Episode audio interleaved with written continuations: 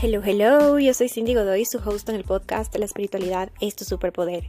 Gracias por estar otro día más aquí conmigo. Yo como siempre estoy súper feliz de poder compartir este espacio contigo, de contarte mis experiencias, compartirte mi conocimiento y espero que esto te sirva para ayudarte en tu camino. En este nuevo episodio les voy a contar un poco más de cómo voy avanzando en este proceso de superar esta ruptura amorosa, contarles un poco de las enseñanzas que estoy integrando, de herramientas, tips que me están ayudando a que este proceso de, del duelo sea un poco más ligero. Así que sin más, arrancamos y bienvenidas. Bueno, pues creo que ya voy cerca de cumplir un mes desde que terminé esta relación de pareja y vaya que sí han pasado algunas cosas importantes. Siento que, esto creo que no lo mencioné en el episodio pasado, pero siento que cuando, cuando me di cuenta de, de esta ruptura, o sea, cuando llegó ese momento de, de decirnos adiós, yo lo viví como esta imagen en la que tú estás parado viendo el horizonte y de repente ves que viene un batallón en contra tuyo o algún depredador así al ataque y tú solamente sabes que no puedes hacer nada más que agarrar tus armas y ponerte ahí a luchar y a tratar de salir de eso. Y siento que yo viví algo así en el momento en el que ya nos dijimos ese adiós, fue como hijo de madre, ahorita sí lo que se viene, porque sabía que iba a ser un proceso un proceso duro de atravesar. Pero dije, o me echo a morir aquí, porque facilito, ahorita me lanzo a la cama y no salgo en no sé cuánto tiempo, porque realmente es decir adiós a esta persona ha sido una cosa súper fuerte para mí. Pero no quería eso, no quería como que eso me, me destroce la vida.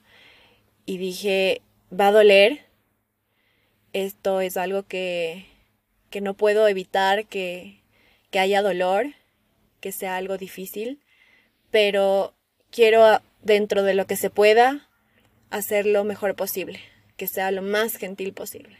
Entonces me agarré ahí de lo que tenía y dije vamos para adelante. Entonces me encantaría poder decirles que en este en este tiempo de casi este mes de la ruptura ya he logrado salir de todo esto y estoy feliz, ya todo como si nada, pero no. Eh, siento que los duelos es, es, es, de un proceso bastante largo, dependiendo de la persona durará lo que tenga que durar, pero en mi caso siento que todavía hay bastante camino que recorrer. Sin embargo, tampoco siento como que me he echado a morir, que es, es lo bueno. Y em, en este episodio igualmente estoy como compartiéndoles casi sin guion. La verdad es que hace semanas atrás yo quise grabar un episodio porque quería como ir documentando todo este proceso, irles compartiendo. Y de hecho grabé un episodio hace un par de semanas creo que fue. Y ya cuando terminé de grabarlo dije, no, no lo voy a publicar. No sentía como que estaba haciendo algo que realmente aporte valor. No estaba como en mi mejor momento, no sé, tal vez fue el ego, qué sé yo, pero al final no lo publiqué. Y siento que ahora ya estoy lista para contarles y desarrollarles más esas ideas que, que en este podcast les quise contar. Y bueno, como les decía en el episodio anterior, eh, siento que algo que me ha estado, que me ha estado ayudando mucho como, como a vivir este proceso es a enfocarme mucho en el presente. Y mm, para mí ha sido como, como que mm, de lo más difícil atravesar como esta ansiedad o esta incertidumbre, porque antes independientemente de los planes que yo tenía, o sea, había muchas cosas que incluso en el pasado no las tenía muy claras, ahora peor, pero que en el pasado no, no tenía mucho mucha claridad en lo que iba a ser, al menos en lo que sí estaba segura era que esta persona, mi, mi expareja, iba a formar parte de mi vida de alguna u otra manera, como que sea lo que sea que se venga, esta persona iba a estar ahí. Y ahora, pues que ya no está, siento que algo de lo que me da así como mucha, mucha ansiedad y mucha, sí, es, es miedo al final, como es, es ver adelante y saber que esta persona ya no está. Y eso es lo que para mí es ahora como de lo más difícil de aceptar y de, y de ir llevando. Entonces para mí sí es como algo que me ayuda a mantenerme serena, a mantenerme más eh, consciente, es estar en el presente. No me gusta ni siquiera pensar en lo que voy a hacer en la tarde, porque ya me empieza a dar ansiedad. Peor ponerme a pensar en qué voy a hacer al día siguiente o la semana que viene o el mes que viene. O sea, no. Y, em, y por eso mismo, eh, a la par de todo esto, algo que siento que a mí me ha ayudado mucho es como tener ya estas rutinas que ya eran parte de mí, incluso antes de estar en esta relación de pareja, em, que era, es del ejercicio.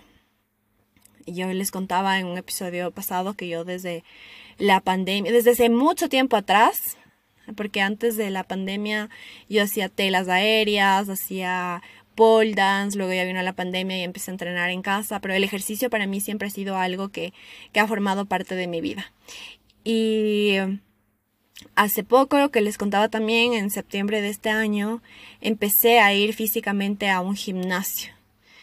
Y siento que ahorita mismo lo que me lo, lo, único así como que realmente me motiva y me emociona es que me levanto y, y ya sé que tengo que ir al gimnasio, pero no con ese tengo que ir al gimnasio, sino como me gusta, ya es parte de mi rutina y lo disfruto y está siendo como súper divertido ir viendo mi progreso y como ya me había puesto antes de romper con esta persona esta meta de, de mejorar, de subir el nivel en la parte física, eh, por eso fui también con la nutricionista y estaba, ya tenía como mis rutinas con la, con la nutricionista, mi plan que me dejó.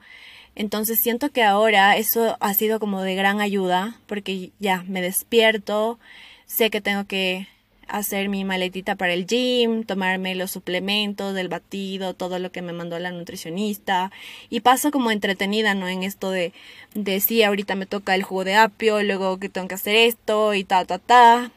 Y ahí es como que mi mente, mi mente de, cierta manera se distrae y, y me obliga como a moverme.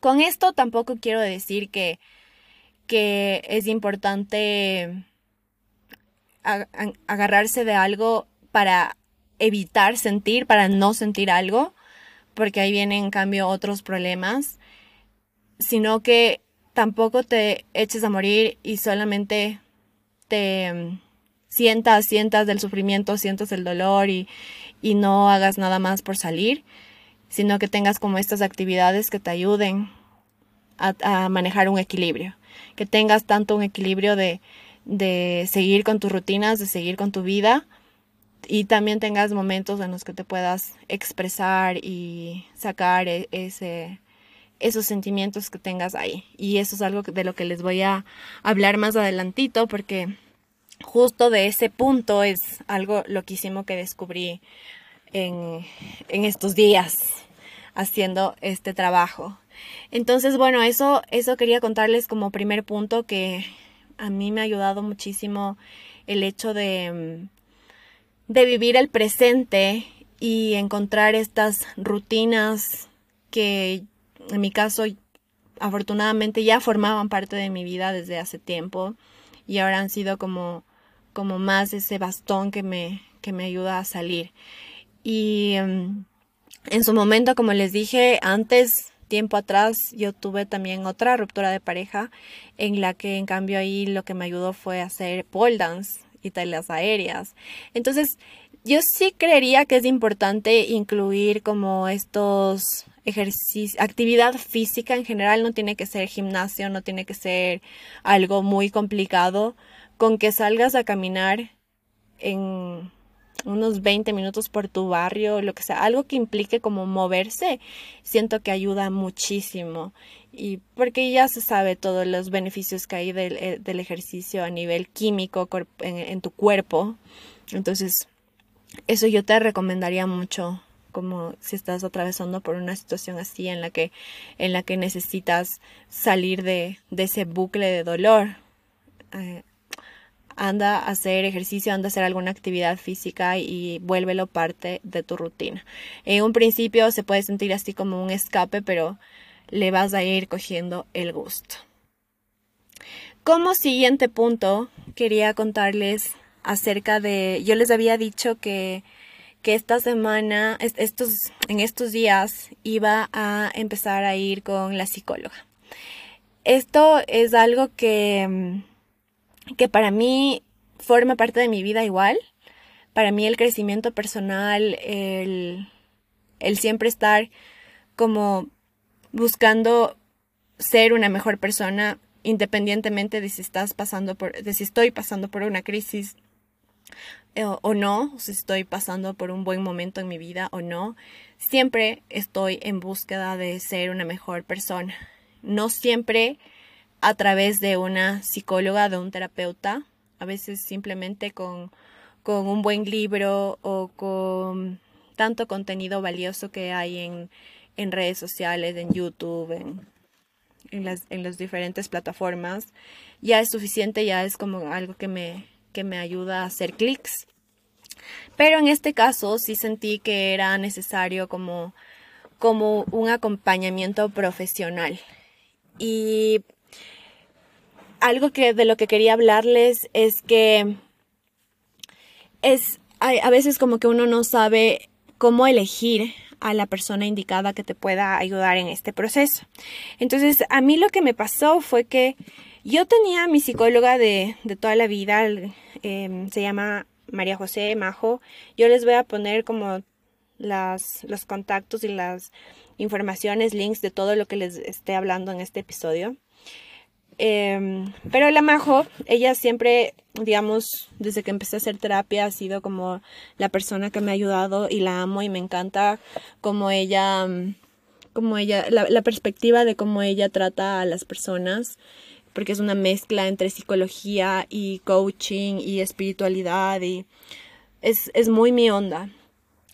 Pero en esta vez como que dije, me gustaría probar algo nuevo eh, alguna técnica diferente porque hay, hay tantas herramientas técnicas y metodologías como personas en este mundo. Así que intenté encontrar alguna otra que me llame la atención.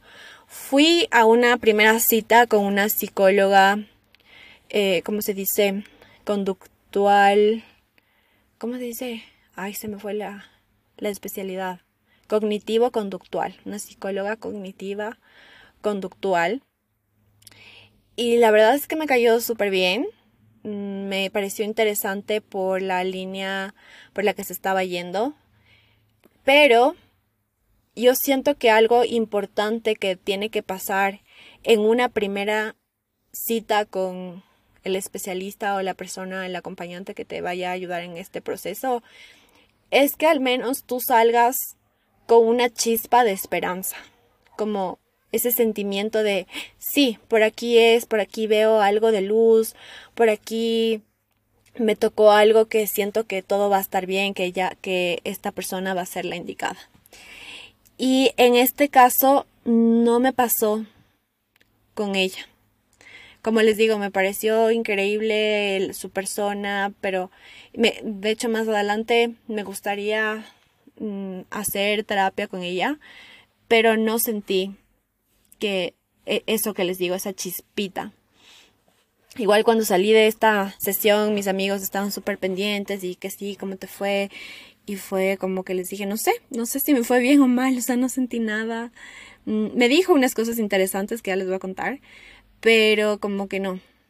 Entonces, probé igual con otra psicóloga que mm, con ella hice una, una otra, otra, otro tipo de terapia que, bueno, ya les voy a contar más adelante.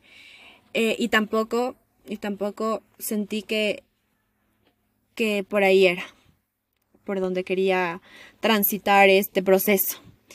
Entonces dije, finalmente mm, le voy a escribir a mi psicóloga de toda la vida.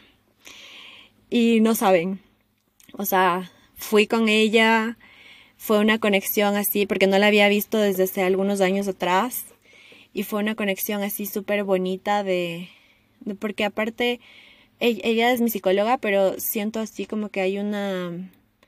No es la típica psicóloga que, que te pone una barrera entre paciente y, y um, eh, profesional, digamos.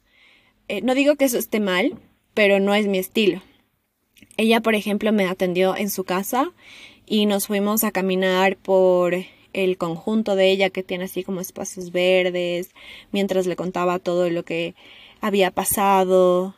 Em, me encanta que ella es como que trata de realmente seguirte la historia y te interrumpe y te pregunta como para conectar todos los puntos y, asegurarse de que, de que estén entendiendo bien todo. Eh, en, realidad sus sesiones son de dos horas, pero ella no tiene ningún problema en pasarse de ese tiempo, obviamente si es que no tiene consulta después, con tal de, de dejarte a ti en, en un buen estado. Entonces, entre todas esas cosas, siento que cuando salí de esta sesión con ella, fue como que dije, no, con ella mismo es. Y eso quería compartirles porque sé que muchas veces como que uno no sabe si es que por dónde irse, por qué profesional buscar, si es que a veces como que uno piensa es que hay resistencia en seguir la terapia o no. Y yo te diría como tip este que busques esa chispita, esa esa luz como de fe de que todo va a estar bien, que fue lo que me pasó con con la Majo. Entonces, aparte de eso, quería contarles algunas cosas que me dijo, que me, que me dijo Majo, que siento que son importantes de compartir, porque son, son, son muy íntimas. Eh, siento que ahorita les voy a compartir como algo muy vulnerable de mi parte, pero quiero hacerlo porque, como les he dicho, este podcast tiene la intención de, de ayudar a las personas que lo escuchen y siento que la mejor manera que puedes hacer hacer esto de ayudar es siendo lo más vulnerable posible. Em, obviamente hay ciertos detalles ya muy íntimos que tal vez que voy a ver cómo los, los puedo omitir eh, porque ya involucran a otras personas y no quisiera invadir como esa intimidad de estas personas, digámoslo. Em, entonces siempre les voy a contar como desde mi perspectiva, desde como yo lo he vivido. Entonces, bien, mm, una de las cosas que me hizo caer en cuenta de las que tomé conciencia con, mi psicóloga es que em, yo les contaba que en el episodio pasado que para mí una manera de, una manera sana de protección hacia mí para cuando termino una relación de pareja es esto de, de yo elimino, bloqueo todo para ya como se acabó, se acabó y ya no necesito como tener ese contacto con la persona como para protegerme a mí misma. Y sí es, y sí es lo correcto y me sigo manteniendo en eso y sí viene desde ese sentimiento de protección pero algo que no había tomado en cuenta es que cuando le conté esto a mi psicóloga y bueno, no sé si, si lo mencioné en el anterior episodio, pero lo voy a contar ahorita para como tener el contexto, es que cuando mi expareja me, eh, me, me dijo que ya no quería estar más conmigo, yo lo que hice fue como, ok, te, entiendo, o sea, como que conversamos un poco y ya cuando le pregunté, o sea, estás como seguro, no, no quieres hablarlo, ya tomaste tu decisión, ya no hay nada que se pueda hacer. Eh, si quieres lo hablamos, pero si es que ya tomaste tu decisión, lo entiendo.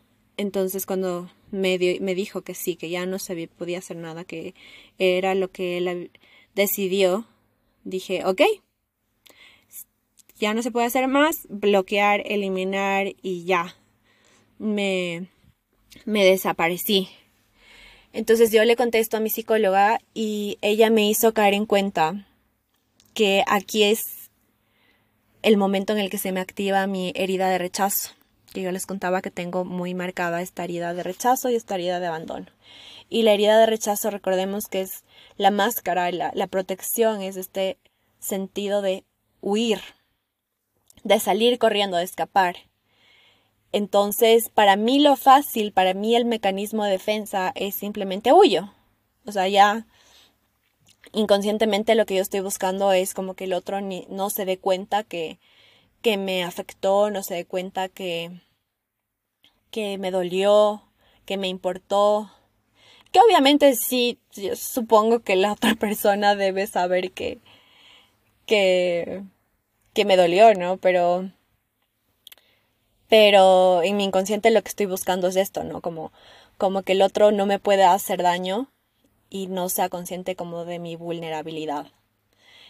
Entonces, mi psicóloga me dijo, em, es importante para ti en este proceso, y eso aclaro, en mi caso, en mi caso, porque yo tengo esta tendencia a huir y a no dejarme ser vulnerable y a no expresar mis sentimientos, a no dejar que el otro sepa lo que pienso, lo que siento. Para mi caso en particular, lo que mi psicóloga me recomendó es que tenga una conversación con esta con mi expareja para darme yo el chance de hablar.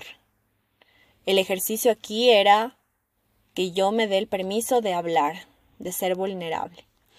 Entonces, honestamente, yo no me sentí capaz como de contactarle y decirle veámonos eh, y tener una conversación eh, en persona.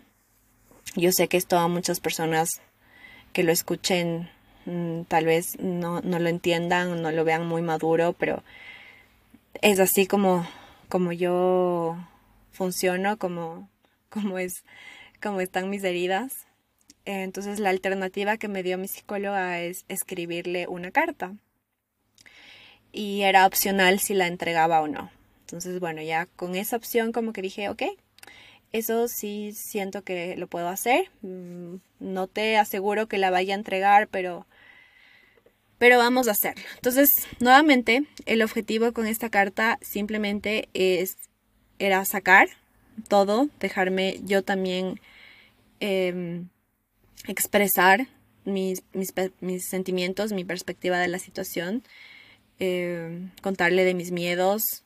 El objetivo no es con esta carta em, intentar que la otra persona cambie de opinión o pedirle que volvamos o reclamarle cosas y mandarle a la miércoles. El objetivo simplemente era como permitirme yo sacar lo que sentía y lo que tenga que pasar. O sea, si el otro rompe la carta, nunca le llegó, eh, me odia o me contesta cualquier barbaridad, lo que sea que pase, eso, eso no, no importa. Porque la sanación para mí está en ese en esa acción de permitirme ser vulnerable con el otro. Entonces, em, sentí, que, sentí que le dio en el clavo en, en, esta parte porque algo, algo como para que, un tip que les doy como para que se den cuenta, cuenta de, del miedo, de, de qué deberían hacer para enfrentar el miedo, es lo que te resistes. O sea, como les decía, en este caso, para mí lo fácil era bloquearle, bloquearle y desaparecerme y ya. Si me decían como que haz eso, yo, ok, perfecto, ya sí, ya, ya, ya lo hice. Entonces eso no me da resistencia a mí hacerlo. Lo que cuando me dijo, tienes que escribirle la carta y entregarle o peor aún, decirle que, llamarle y decirle veámonos, ahí, ahí a mí fue como que me dio vómito, diarrea, todo así como, que estás diciendo, Majo? No, eso no va a pasar y me dio full resistencia. Entonces cuando observé esa resistencia y ese miedo, así hasta físico que se me presentó de que sudaba y todo, dije, mmm, por ahí es. O sea, esto definitivamente sí es lo que tengo que hacer. Entonces, te lo cuento muy con pinzas y espero que tú tengas como el, el discernimiento, el sentido común de adaptarlo a tu a tu propio caso, porque yo sé que ahí, dependiendo, dependiendo de, de la persona, a lo mejor para, para otra persona que esté escuchando esto, la sanación sí esté en desaparecerse y no volver a hablar más. Que vendría a ser más como un apego ansioso, ¿no? Como estas personas que tienen la necesidad como de estar atrás, atrás, atrás, ir rogando y persiguiendo y a, estas personas que les digas, ya no le escribas más, ya no hagas más, quédate tranquila, quédate quieta, bloqueale, desaparecete. Para estas personas ahí a lo mejor sí sea como, no, o sea, ¿cómo? No, yo tengo que hacer algo, tengo que demostrarle que me, que me importa, qué sé yo. Y tal vez el reto para estas personas en estos casos sí sea, desaparecete, bloqueale y, y ya, no más. En mi caso fue lo contrario. Entonces, esa fue la, la, primera, mm, la primera tarea que me mandó mi psicóloga y la primera, lo primero que hice consciente. Yo sabía de esta herida de rechazo, sabía que tenía como dificultades y aún las tengo como dificultades de, de comunicar mis sentimientos, de, de expresar mis sentimientos, de dejar que el otro sepa lo que pienso, lo que siento, mis necesidades, mis miedos. Eso es muy de mi herida de rechazo que, que me cuesta hacerlo. Y lo he estado trabajando, pero no es algo que se cure de la noche a la mañana, ¿no?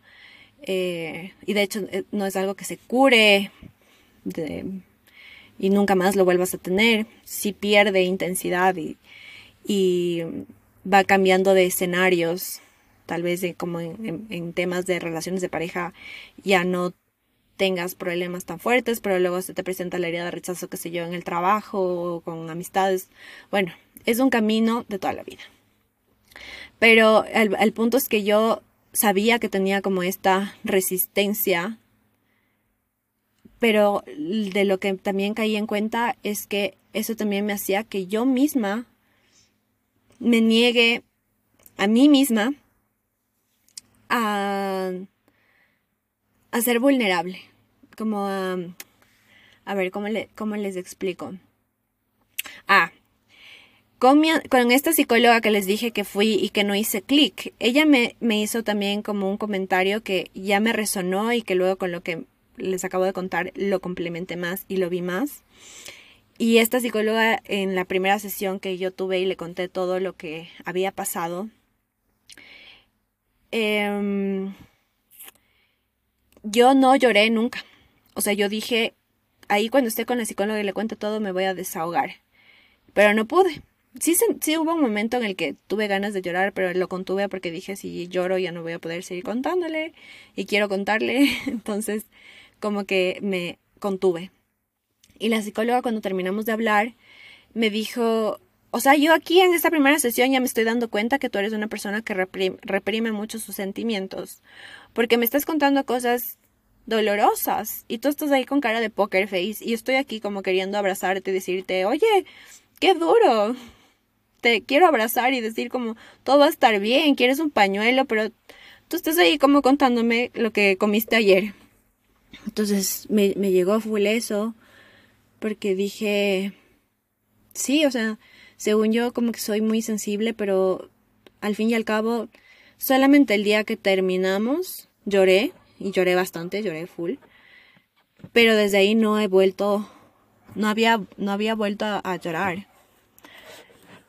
Y, y ya luego cuando me mandaron esta tarea que les cuento de, de saca tus sentimientos y permítete ser vulnerable y todo, fue como que dije, wow, o sea, en serio, reprimo mucho y no me había dado cuenta de eso. Entonces he estado también como en ese, en ese proceso de, de dejarme vivir el duelo, eh, sintiendo y, y también ha sido algo, algo retador para mí el que el, cuando me encuentro con amigos o me escriben mis amigos se preguntan, ¿y cómo sigues? Em, o tal vez está en mi cabeza, ¿no? Como siento también como esta incomodidad de, de... Porque no me gusta sentirme víctima, no me gusta sentirme como que diga, ay, la pobrecita Cindy. No me gusta eso. Entonces, mm, sí tenía como esta resistencia de, de decirles, no, todavía no estoy bien o sigo triste. Eh, pero también decirles como que eh, ya estoy mejor, era mentira. Eh, o trataba como de evitar contestar eso y cambiar el tema.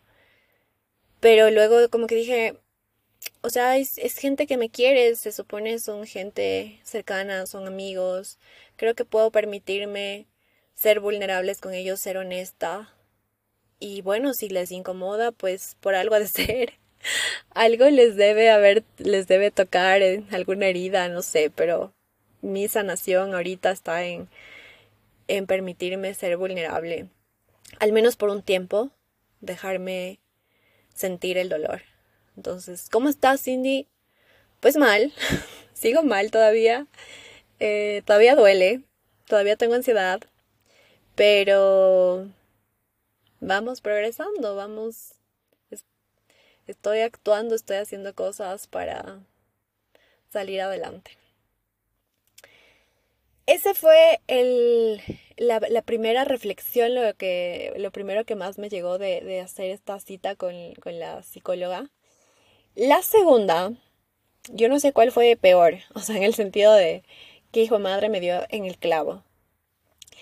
Esta, esta es la más difícil de contarles porque es algo muy personal. Em, pero estoy viendo cómo, cómo contarles sin que afecte a, la otra persona, pero bueno. Lo hago mucho con la intención de que, de que le ayude a alguien más. Es, es parte de mi camino, es aceptar quién soy, es aceptar mis miedos. Por eso quiero contarles. Yo siento que me he trabajado mm, en muchas áreas de mi vida. La parte financiera, la parte de relaciones de pareja, mi amor propio, la familiar. He hecho mucho, mucho trabajo personal en todos estos años. Y como les digo, todo es un camino para toda la vida. Van saliendo nuevas cosas. Una de las relaciones que, con las que se empieza en, en terapia es sanar la relación con mamá y papá porque es, em, siempre es como la raíz de muchas cosas que nos pasan en la vida de adultos. Andamos buscando a mamá y papá en, en muchas áreas de nuestras vidas. Entonces, algo que pasó en esta relación de pareja es que, bueno, antes de eso es que yo nunca he tenido una muy buena comunicación con mis papás. Yo les amo, les adoro, son los mejores padres que pude haber tenido y los elegiría mil veces. Y, y em, siento que ellos lo han hecho lo mejor que han podido y por todo el trabajo que yo he hecho para sanar esa relación, lo digo en serio, o sea, como conozco sus, sus historias de vida, sus infancias, sus heridas. Entonces, lo digo de corazón que entiendo por qué ellos son así. Pero como les digo, es un camino por recorrer. Entonces, a pesar de que ha mejorado muchísimo la relación que yo he tenido con mis padres, todavía hay mucho más trabajo que hacer.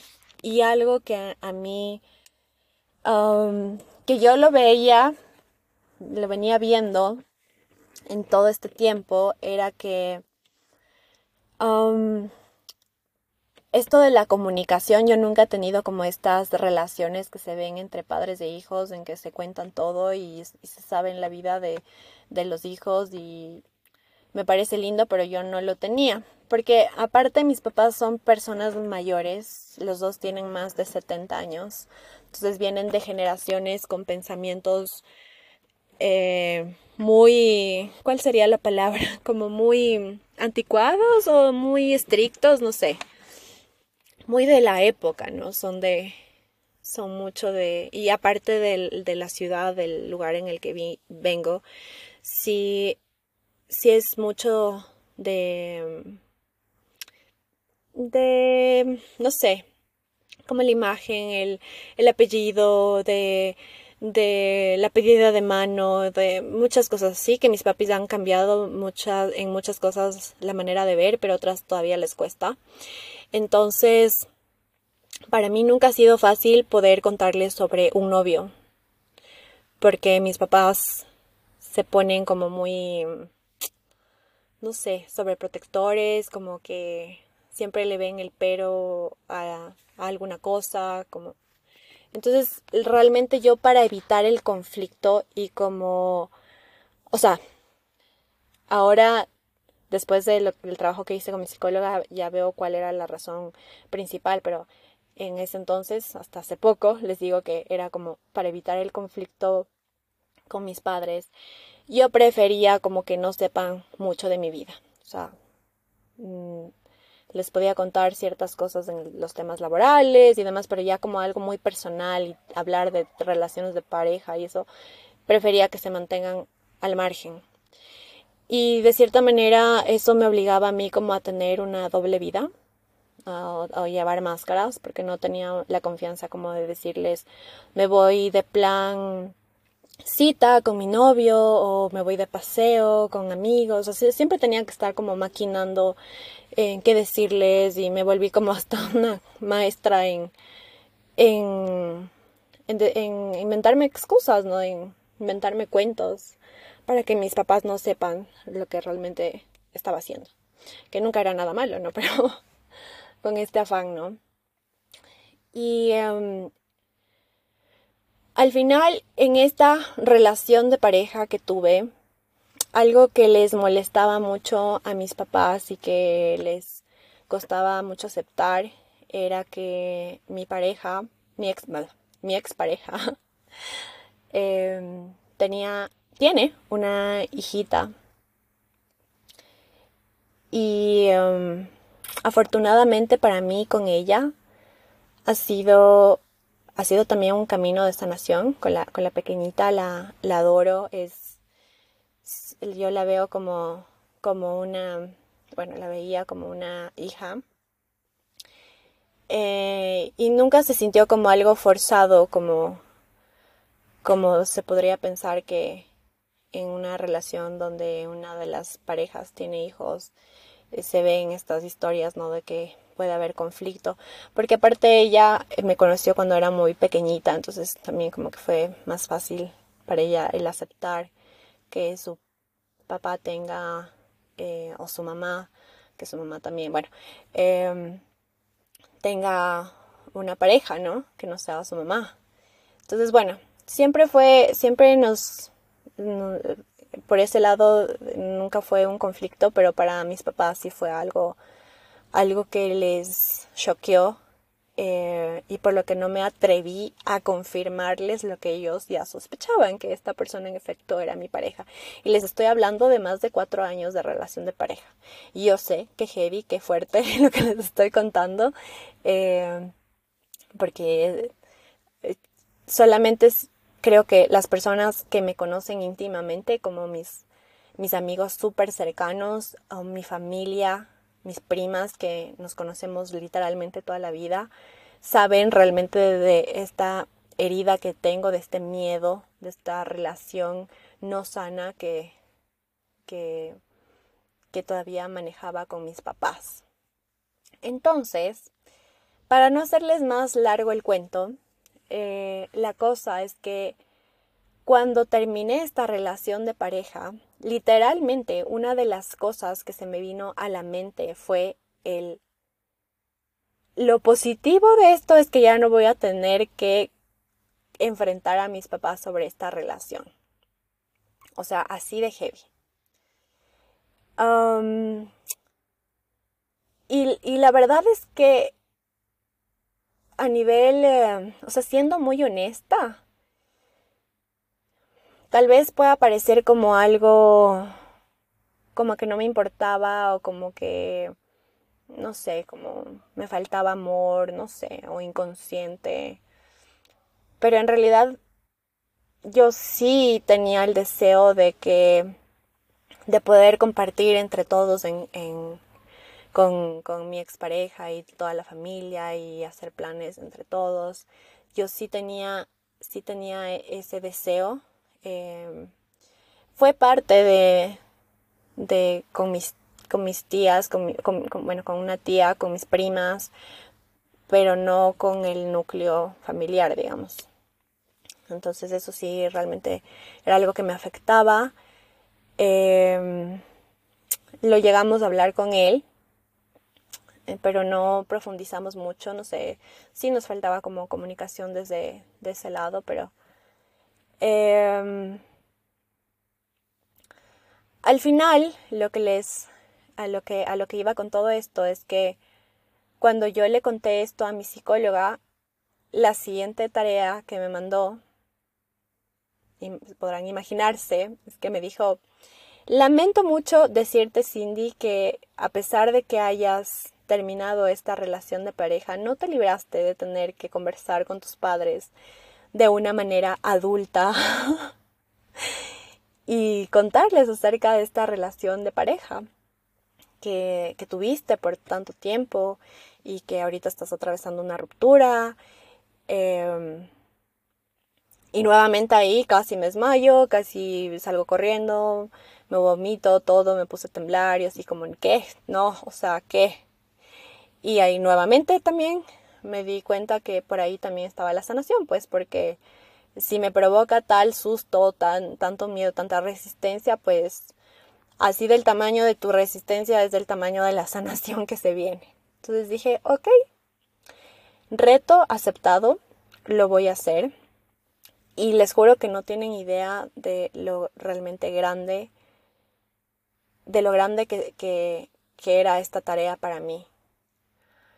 Y de cierta manera también quise hacerlo porque a pesar de que esta persona y yo ya no estamos juntos, em, y esta pequeñita también ya no forma parte de mi vida, significaron mucho y siento que es una manera como de honrar la relación, de lo importante que fueron para mí y de la gratitud que siento por ellos. Em, y al, al, al hacerlo público con mis padres, digamos, de aceptar que con ellos, sabiendo que, que no era fácil, eh, que sí, mira, sí, sus sospechas eran ciertas. era también como una manera de, honrarles a ellos dos. Entonces, también lo hice, lo logré, no saben, o sea, no saben cómo fue ese momento, lo aterrorizada que estaba, lo difícil que fue y lo valiente que fui, porque eso sí es algo como que estoy muy orgullosa de, de haber podido vencer estos, estos miedos que yo sé que a lo mejor alguien Em, que esté más avanzado, que tenga más sanas estas, estos temas, lo vea como algo what the fuck, pero realmente para mí es algo, algo que me, que me había estado carcomiendo muchos años de mi vida. El hecho de, el mismo hecho de, no dejarme ser vulnerable, de tener como siempre este miedo de que la otra persona sepa mis sentimientos. Eh, y, en el fondo es como un miedo a que, de que te abandonen, ¿no? Como que sepan lo que tú sientes y aún así se vayan o que eso haga que se vayan. Es, es todo, todo esto como que está interrelacionado. Y lo de mis padres, pues les digo, yo siento que, que em, una de las razones, de las causas raíz de por qué tengo todavía este acné hormonal que les, les he contado en otras ocasiones, es por esto de, bueno, una de las razones porque he hecho, he hecho consciente varias cosas respecto al acné, pero una de las más importantes yo siento que es esto, que el acné son como estas máscaras que utilizamos de protección para que no nos vean como realmente somos. Y siento que es como este simbolismo de que yo les hablaba de que he tenido tantos años esta doble vida, ¿no? Con mis papás, de, mm, que, de ocultarles estas cosas acerca de mí. Entonces, bueno, esas fueron como las tareas principales de, de mi psicóloga que me movieron la vida entera. Eh, fueron tan liberadoras. Realmente sentí físicamente así como que me quité un peso de encima. La última tarea ya después de esas, porque me mandó tres, eh, ya no eran nada comparada con esas. Me dijo como que es importante que hagas algo espontáneo, algo, algo que te haya llamado hace mucho tiempo a hacer, pero no te has atrevido. Y lo que decidí hacer fue que tuve un viaje de trabajo hace poco a Guayaquil y aprovechando pues que ya estaba por esas tierras, dije me voy a cruzar a la playa.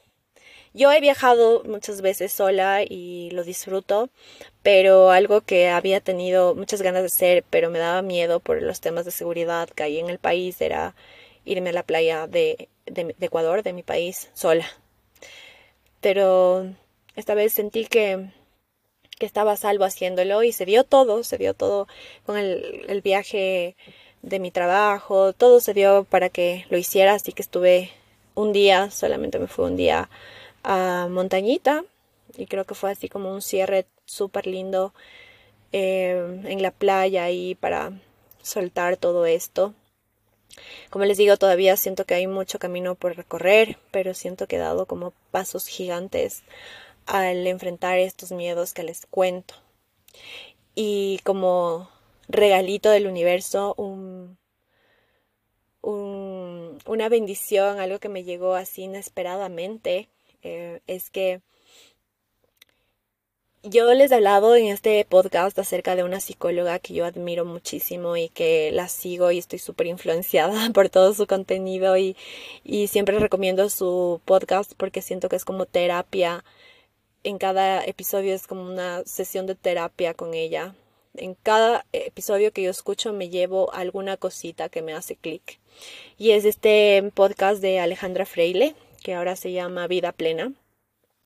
Antes se llamaba Hecha de Estrellas Podcast.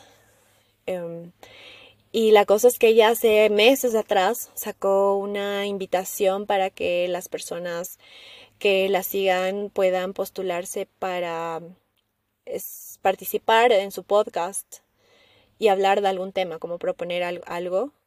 Em, y yo apliqué. Y me escribió justo esta semana para decirme que, que si quería participar en su, en su podcast, que mi tema le había, le había llamado la atención y quería grabarlo conmigo. Y fue como, ¿what? ¿Es en serio? Gracias, obvio, qué honor. Y literalmente me llegó justo en esta semana que he estado moviendo toda esta energía y sentir, como les digo, como este regalito del universo, el poder compartir este espacio y ese tiempo con, con esa persona, eh, con esa mujer a la que admiro tanto. Entonces, prontito va a sacar ya, ya lo grabamos, si no estoy mal, el día miércoles de, de esta semana, que, que bueno, no sé cuándo ustedes escuchen este episodio, pero hoy estamos 13 de noviembre del 2023 y creo que va a salir el 15, en donde justamente hablo de, todo, de todos estos temas que, que siento que todo está interconectado con todo, todo este camino que les he estado compartiendo de, de sanar mi relación laboral con el dinero, de independizarme de mis padres, de la pareja, todo siento que está relacionado con todo, todo lo que ha pasado ha influido en todas las áreas de mi vida.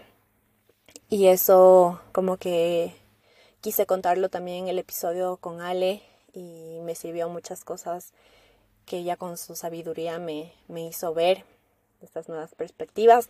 Así que nada, bueno, les, les cuento que también van a escuchar ese episodio y para que vayan a, al podcast de la Ale y lo escuchen.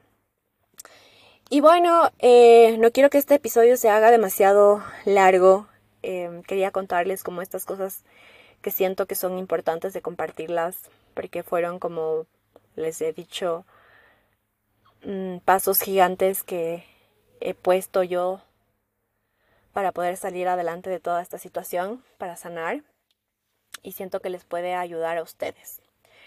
de todas maneras, voy a ponerles en este en este en, la descripción de este episodio como links de algunos libros que quería contarles acerca de estos libros en en este episodio, pero como no quiero que se haga demasiado grande, lo voy a dejar por ahí, pero si les interesa, em, son libros súper chéveres que no todos me los he leído en esta ruptura, sino que es como información y recomendaciones de... Les voy a poner libros y videos de recursos que me ayudaron en anteriores rupturas, así que son como para todos los niveles pero que sentí así como esa chispita que les digo de alivio en esos momentos de, de, tanto dolor, como que me ayudaron. Eh, uno de los recursos es justo este podcast de la Ale, pero ahí les voy a poner los links de los videos y libros que quiero recomendarles. Y nada, pues eh, me despido por ahora. Les agradezco a todas las personitas que me, que me escuchan, que me siguen. Si creen que este episodio le puede servir a alguna persona que esté atravesando alguna situación similar, no duden en compartirlo, me ayudan mucho que compartiendo mi podcast para que para seguir llegando a más gente. Si tienen preguntas, si tienen cualquier comentario, siempre es bienvenido.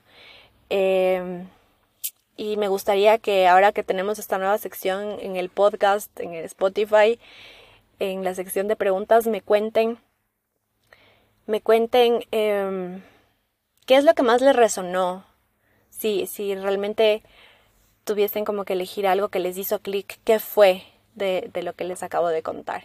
Así también me ayuda a saber que se está entendiendo lo que les estoy compartiendo.